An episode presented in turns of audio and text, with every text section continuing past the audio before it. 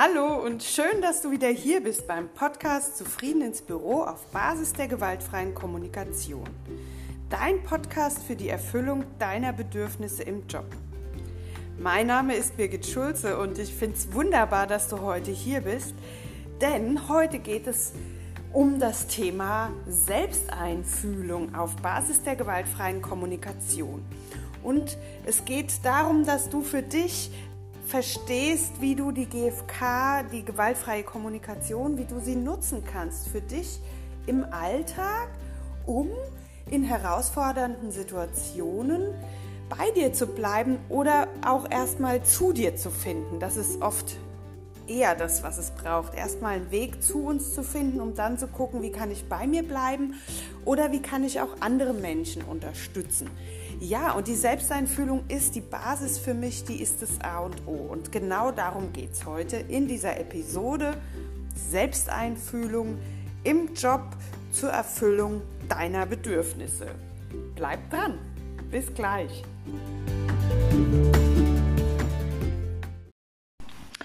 Bevor du in die Episode reinhörst, noch eine kurze Einladung. Am 15.11.2020 findet wieder mein Online-Workshop Meine Trauer und ich statt. Wie oft hast du in diesem Jahr Abschied genommen von geliebten Menschen, von vertrauten Umgebungen oder von liebgewonnenen Lebensumständen? In diesem Online-Workshop widmest du dich deiner Trauer, deinem Schmerz und ganz dir selbst und das natürlich auf Basis der gewaltfreien Kommunikation. Alle Infos dazu findest du auf meiner Homepage www.birgitschulze.com.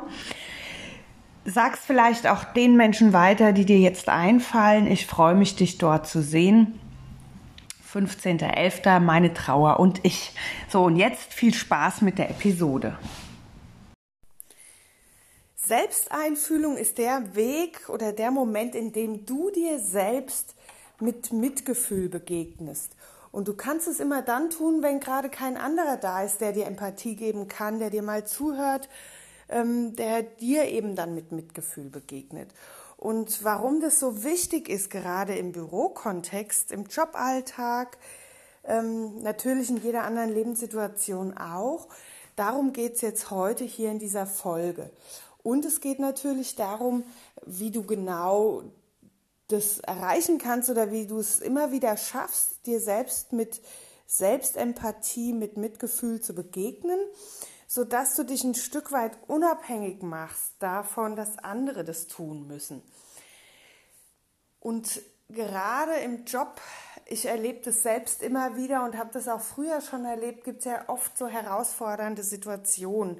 Sei es, dass wutschnaubende Kunden durch einen Hörer brüllen oder dass du einen Vorgesetzten hast, bei dem du irgendwie innerlich immer so denkst, oh, was irgendwie geht nicht oder du hast, ähm, du bist in einem Meeting und merkst, es gibt Kolleginnen oder Kollegen, ähm, die dir vielleicht über den Mund fahren oder die vielleicht Äußerungen bringen, die dich irgendwie so aus deiner inneren Mitte werfen.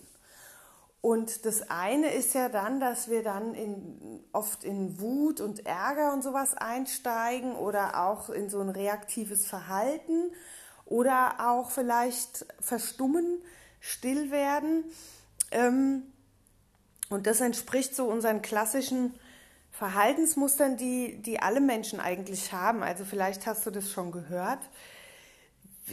Wir sind eben aufgrund unserer evolutionären Entwicklung immer noch hirnmäßig irgendwo in der Steinzeit verankert und wir kennen genau diese drei klassischen Reaktionsmuster bei einer Bedrohung.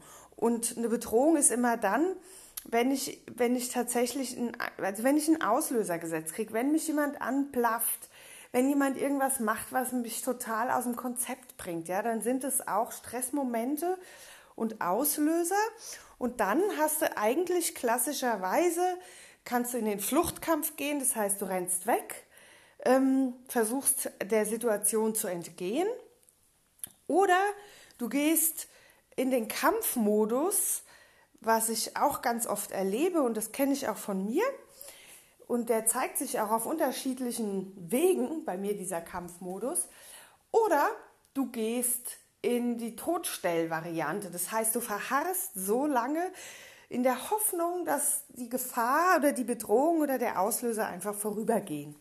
Und das sind natürlich alles keine sehr lebensdienlichen Muster oder Reaktionsmuster, die in einem Konfliktfall dich persönlich weiterbringen. Und die bringen dich, genau, und das ist, und darum geht es dann, wenn das Thema Selbstempathie ins Spiel kommt, weil Selbstempathie ist für uns der, eine vierte Möglichkeit, auf eine ganz reflektierte Weise zu agieren. So. Und deshalb ist es mir so wichtig, ähm, darauf auch immer wieder hinzuweisen. So, und dann stehen dir eben diese klassischen vier Schritte der gewaltfreien Kommunikation zur Verfügung, durch die du einen Einstieg hast, in diesen Prozess der Selbstempathie einzusteigen. Beim ersten Schritt, da geht es um die moralisch wertfreie Beobachtung zur Situation. Da ist es hilfreich, ähm, sich zu erinnern, was sind denn die Zahlen, Daten und Fakten zur Situation? Was genau kannst du hören? Was genau kannst du riechen, schmecken, fühlen? Was genau wurde gesagt? Und ähm, da geht es wirklich darum, sich von den eigenen Gedanken, von den eigenen moralischen Bewertungen ein Stück weit zu distanzieren und wirklich so wie so ganz mechanisch zu sagen, okay, ich habe jetzt gehört, da sagt einer, Frau Schulze, Sie haben das nicht richtig gemacht. So. Dann habe ich vielleicht natürlich gehört, sowas wie nie du es richtig oder immer hackt er auf mir rum oder ich bin sofort auf so in so einem Bewertungsmodus. Aber es ist eben hilfreich, das zu entkoppeln, um dann eben einen nächsten Schritt zu kommen zu deinem Gefühl. Dein Gefühl, das hilft dir dabei, dir tatsächlich klar zu werden, wie es dir geht jetzt in diesem Moment. Also wenn jemand so zu mir sagt, oh Frau Schulze, das haben Sie wirklich äh, nicht richtig gemacht, ja, boah, dann merke ich, dann ist es bei mir mit einer sofort mit so einem mit einem Erstaunen verknüpft, mit einem leichten Schock. Äh, ich merke das so im ganzen Körper, dass ich denke, oh Gott, ich habe einen Fehler gemacht. Okay, da sagt einer, ich habe was nicht richtig gemacht ich habe einen Fehler gemacht, ich bin schockiert, ich bin sofort sehr stark verunsichert. Ich bin ähm, dazu geneigt natürlich, in so einen Angriff überzugehen, also dann doch wieder in diesen, in so ein, in diesen urzeitlichen, in so ein urzeitliches Reaktionsverhalten einzusteigen und mir zu denken, oh, dem zeige ich es mal. Aber stopp, ich will ja in der Selbstempathie bleiben. Und wenn ich in der Selbstempathie bleiben will, dann gebe ich mich mal diesem Gefühl hin und verharre auch in dieser Unsicherheit und guck mal, was das jetzt genau mit mir macht. Und das Gefühl, das ist wunderbar, weil das dient mir nämlich als Wegweiser zu meinem jetzt gerade unerfüllten Bedürfnis. Ja, und mein jetzt gerade unerfülltes Bedürfnis, das, ist, das kann der Schlüssel für mich sein. Das kann der Schlüssel für mich sein, dass ich erkenne, okay, ich gehe jetzt nicht in Flucht, ich gehe nicht in Kampf und ich stelle mich hier auch nicht tot. Ich stelle mich erstmal mir selber, mir und meinen Gefühlen und schau an, um was es mir eigentlich geht und was ich brauche. Und mein unerfülltes Bedürfnis, wenn mir einer sagt, Frau Schulze, das haben Sie falsch gemacht, ja, und ich bin in diesem Schockmoment merke, boah, das löst echt so eine Unsicherheit auch in mir aus, ja boah, da merke ich, da geht es um ganz viel. Also äh, da ist für mich erstmal Klarheit nicht erfüllt, weil ich gar nicht verstehe, was genau habe ich denn da jetzt in Anführungsstrichen falsch gemacht aus Sicht dieser anderen Person. Was genau hätte die Person denn gebraucht? Oder was war denn das erwünschte Ergebnis dieser Person? Die hatte vielleicht eine ganz andere Vorstellung.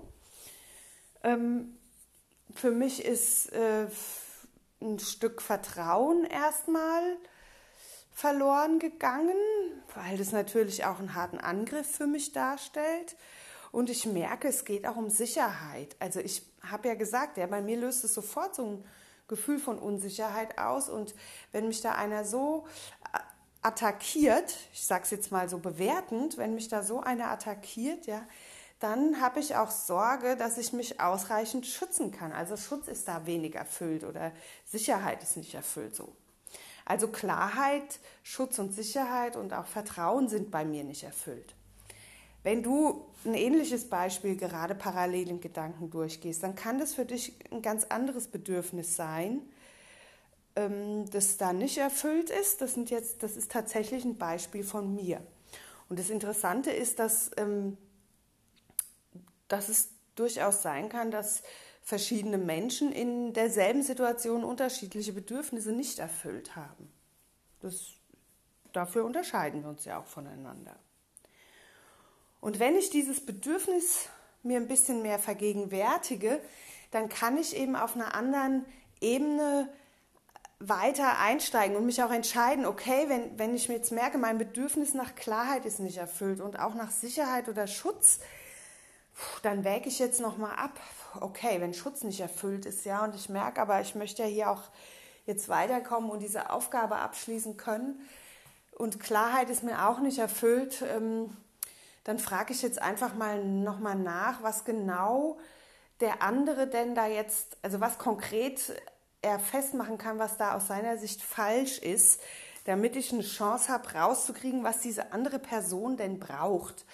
Weil oft ist es so, dass Menschen so global galaktisch Sachen ablehnen, aber es sind vielleicht nur zwei kleine Änderungen notwendig oder es, das Layout passt nicht oder wenn es eine Excel-Tabelle zum Beispiel ist, dann ist sie vielleicht falsch sortiert oder so und es braucht manchmal auch noch ein bisschen Erklärung.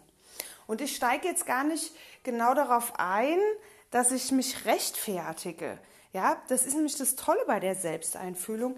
Ich nochmal zur Erinnerung für dich, ich steige nicht in diese drei klassischen Reaktionsmuster ein, sondern ich schaffe für mich eine Basis und eine Klarheit und eine innere Sicherheit, auf der ich dann mich entscheide, will ich mit, den, mit der Person, die mir jetzt den Auslöser gesetzt hat, will ich mit der überhaupt weiter in Kontakt gehen, jetzt oder nicht? Und ich habe verschiedene Möglichkeiten, dann weiterzumachen. Und dazu stellt uns die gewaltfreie Kommunikation die Bitte als vierten Schritt zur Verfügung. So, bei der Bitte geht es tatsächlich darum, dass du für dich in Handlung kommst. Und Handlung meint jetzt gar nicht, dass du aktiv was tust, aber dass du für dich entscheidest, wie geht es jetzt weiter. Die GfK stellt uns da zwei, Verbind äh, zwei Formen der Bitte vor oder gibt die uns mit. Und zwar ist es einmal die klassische Handlungsbitte und das andere ist die Verbindungsbitte. Bei der Handlungsbitte, da bittest du tatsächlich um eine konkrete Handlung, die im Hier und Jetzt machbar ist und positiv formuliert. Also kannst du bitte jetzt das Fenster öffnen? Kannst du mir äh, jetzt noch mal dies und das erklären? Bist du bereit, äh, mit mir jetzt in die Mittagspause zu gehen? So, das sind alles Bitten in der GfK, die eben positiv formuliert im Hier und Jetzt machbar sind. Alles andere sind Wünsche, also was sich so in die Zukunft richtet, ähm, das sind Wünsche oder ja, genau, das sind Wünsche. Und wenn ich ein Ja, nee, wenn ich Nein höre und jemand sagt, nö, habe ich jetzt keine Lust, ich gehe mit dir jetzt nicht essen oder nö, ich erkläre es dir jetzt nicht nochmal, ähm, und ich kann mit diesem Nein gut leben, dann war ich tatsächlich in so einer bittenden Haltung. Wenn ich mit diesem Nein nicht leben kann, katapultiert es mich unter Umständen wieder zurück und ich kann mir die Situation nochmal von vorne betrachten und war vermutlich eben nicht in so einer bittenden Haltung im Sinne der gewaltfreien Kommunikation. Die andere Bitte, die es gibt, ist eben die Verbindungsbitte. Und da geht es darum, die Verbindung zur anderen Person herzustellen, zu halten und die Beziehungsebene zu pflegen, zu verstärken, das Vertrauen wiederherzustellen, wenn es zerrüttet ist. Und in meinem Beispielfall könnte ich äh, auch nochmal sagen, also könnte eine Verbindungsbitte auch aussehen, okay, Herr Meier, Sie sagen, ich habe alles falsch gemacht kann es sein, dass sie irritiert sind darüber, was sie da jetzt von mir präsentiert bekommen haben. Also da versuche ich mich in ihn einzufühlen und frage, ob es ihm so und so geht. Oder ich könnte auch nochmal sagen, ja, woran genau machen Sie das denn fest, dass da alles falsch ist? Ähm, oder da, wie geht es Ihnen denn jetzt damit? Mit diesem Ergebnis. Ich könnte auch fragen, also da war ich eben sehr bei der anderen Person, ja, die, um die Verbindung der, bei der anderen Person äh, zu herzustellen. Ich kann natürlich auch umgedreht sagen, okay, wollen Sie jetzt mal wissen, wie es mir damit geht, wenn Sie sagen, ich mache hier alles falsch? Oder sind Sie bereit, mir zu, zuzuhören, nochmal zu hören, was ich von Ihnen gehört habe? Ähm, dann versuche ich eben den Fokus auch wieder darauf zu legen, was habe ich gesehen, gehört, gefühlt, wahrgenommen, gerochen, geschmeckt und bin ich in so einem, ja, ich sage Ihnen jetzt mal, also was Sie da sagen, ist ja total falsch und äh, ich habe mir hier beste Mühe gegeben und wandere eben nicht in so einen Rechtfertigungsmodus ab. Und das ist das Wunderbare, dass wir eben diese zwei verschiedenen Formen von Bitte haben. Also einmal die Handlungsbitte, die uns auch weiterbringt, die oft aber eben der zweite Schritt erst ist und ähm, die viel viel hilfreichere Bitte ist eben diese Verbindungsbitte. Kannst du mir sagen, was du von mir gehört hast? Sag mir doch mal, wie es dir damit geht. Bist du bereit, nochmal ähm, zuzuhören, wie ich es gemeint habe? Oder willst du wissen, wie es mir damit geht? Also so dass ich quasi auch die andere Person einlade, weiter in der Situation zu bleiben, aber auf der Beziehungsebene und nicht auf die Sachebene zu schwenken. Und dann äh, ist oft eine ganz andere Lösung möglich oder auch ein ganz anderes Zuhören ermöglicht es. Und bei meinem Beispiel, also bei diesem, oh, Frau Schulze, Sie haben da wieder alles irgendwie falsch gemacht, ja, da kann ich genauso sagen, okay, ich habe jetzt von Ihnen gehört, ich habe alles falsch gemacht. Mir fehlt die Klarheit, ähm, was konkret stört Sie denn daran? Oder was konkret, wo konkret machen Sie es fest, sodass ich dem anderen die Chance gebe, sich auf einen konkreten Aspekt zu beziehen und eben nicht in so einem äh, in so einer pauschalen Abwertung zu bleiben, weil das hilft mir zu verstehen, was die andere Person gebraucht hat oder erwartet hat und es hilft auch der anderen Person, sich nochmal zu reflektieren und auch zu gucken, ja, stimmt, also ist vielleicht gar nicht alles schlecht, ja, ich hätte es mir vielleicht lieber in grün-schwarz und nicht in blau-gelb gewünscht und äh, hätte die Spalten anders angeordnet und ähm, hätte vielleicht auch noch die und die Informationen mehr mit reingepackt. So, okay, ja, weiß ich Bescheid, alles klar, liefere ich nach, kann ich machen. So.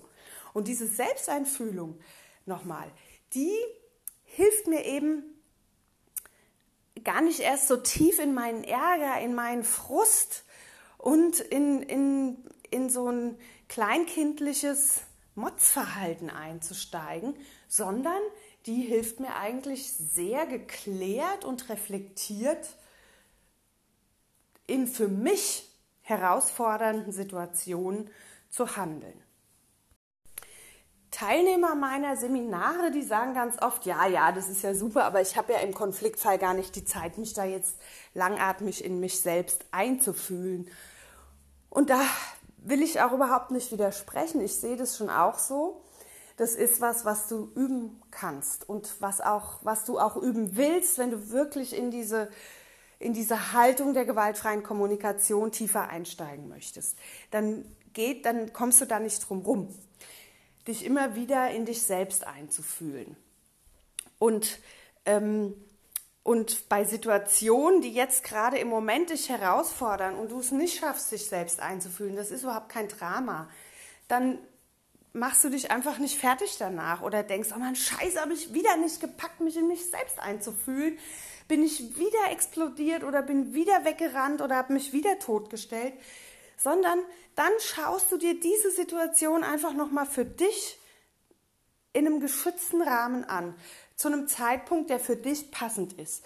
Und wenn du da Unterstützung brauchst, dann sprichst du mit einer Bekannten, mit einer Freundin, mit, such dir eine GFK-Übungsgruppe oder so, ähm, wo du diese Situation unter diesen Aspekten der vier Schritte einfach auch nochmal für dich beleuchtest. Weil dadurch kommst du auch mit deinen Auslösern anders in Kontakt, also mit den Elementen oder Momenten, die dich dann immer wieder aus deiner Ruhe bringen.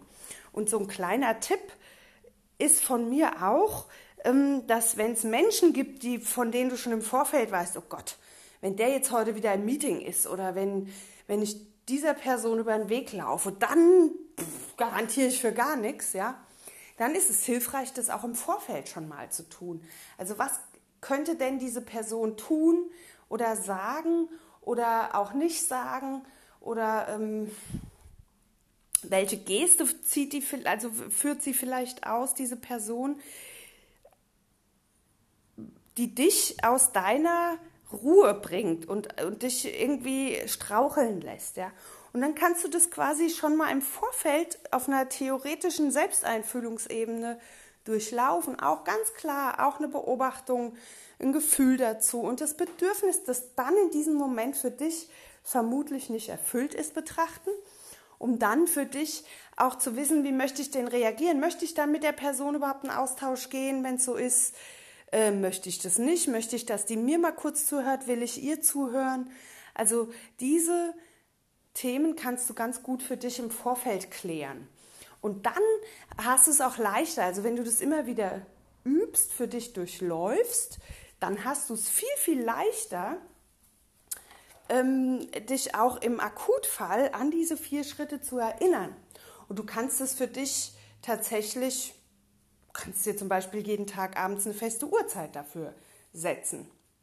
Oder morgens oder in der Mittagspause oder wie gesagt, suchst dir eine Übungspartnerin, die bereit ist, dich da auch zu unterstützen. Und für den Einstieg habe ich, also für den Einstieg für dich in dieses Thema Selbsteinfühlung, ich möchte es gar nicht so hochhängen, ähm, möchte ich dir eine kleine Übung anbieten, die du vielleicht täglich machst oder in einem von dir gewählten Zeitraum. Und dazu findest du auf meiner Seite www.birgitschulze.com slash gratis ähm, einen Download, der heißt Bedürfnischeck. Das ist ein kostenloser Download, kannst du dir einfach runterladen und äh, dir ausdrucken.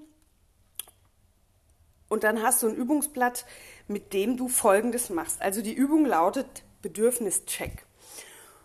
Und auf diesem Bedürfnischeck, da findest du eine Bedürfnisliste mit verschiedenen Bedürfnisbegriffen mit einer Skala. Und die Skala geht von 1 bis 5. Und äh, 1 ist dann der Zustand, in dem bei dir das Bedürfnis am ehesten nicht erfüllt ist. Und 5 ist, ist es erfüllt, ist es gut, also ist, bist du satt sozusagen.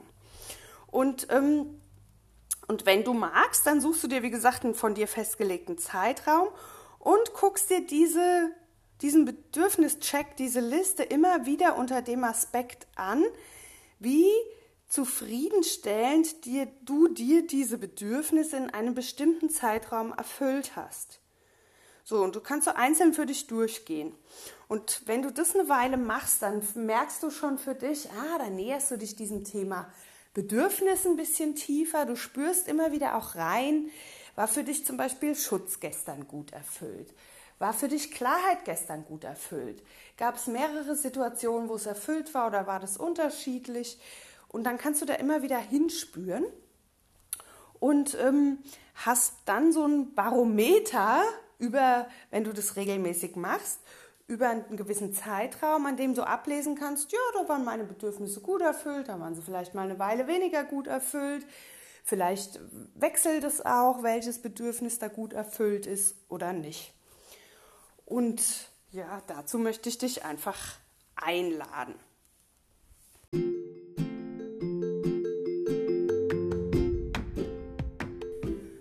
Und wenn du magst, dann lass mir doch hier unter dem Podcast einen Kommentar oder schick mir eine Mail at info at birgitschulz.com, wie es dir damit gegangen ist mit diesem sich dauerhaft in dich selbst einfühlen über einen längeren Zeitraum. In diesem Sinne wünsche ich dir jetzt eine wunderbare Zeit, ähm, total bedürfniserfüllt oder auch wenn was nicht erfüllt ist, dann bin ich auch gespannt, wie es für dich ist. Also ja, und freue mich, wenn du dran bleibst und bei meinem nächsten Podcast auch wieder einschaltest und du weiterhin Ideen, Inspirationen dafür haben willst, wie du zufrieden ins Büro gehen kannst auf Basis der gewaltfreien Kommunikation. Liebe Grüße, deine Birgit.